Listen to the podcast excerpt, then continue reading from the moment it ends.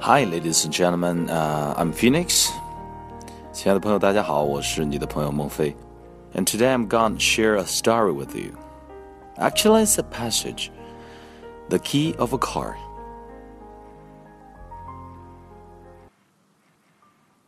The key of a car.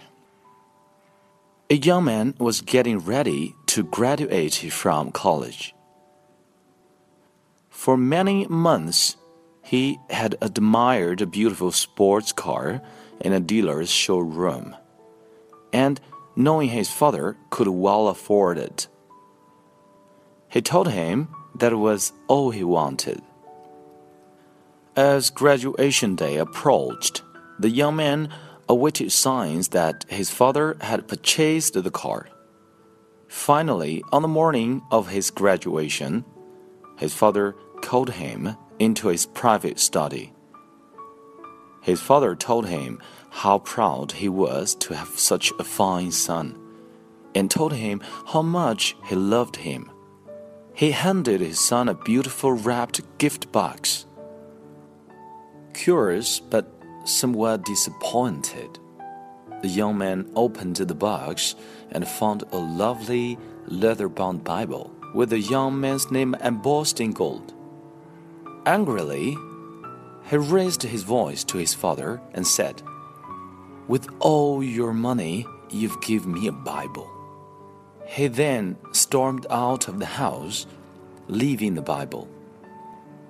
Many years passed, and the young man was very successful in business. He had a beautiful home and a wonderful family. But realizing his father was very old, he thought perhaps he should go to see him. He had not seen him since that graduation day.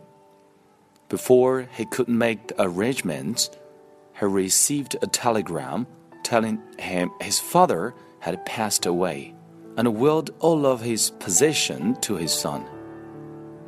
He needed to come home immediately and take care of things. When he arrived at his father's house, sudden sadness and regret filled his heart. He began to search through his father's important papers and saw the still new Bible, just as he had left it years ago. With tears, he opened the Bible and began to turn the pages. As he was reading, a car key dropped from the back of the Bible. It had a tag with the dealer's name, the same dealer who had the sports car he had desired. On the tag was the date of his graduation and the words, paid in full. How many times do we miss blessings because they are not packaged as we expected?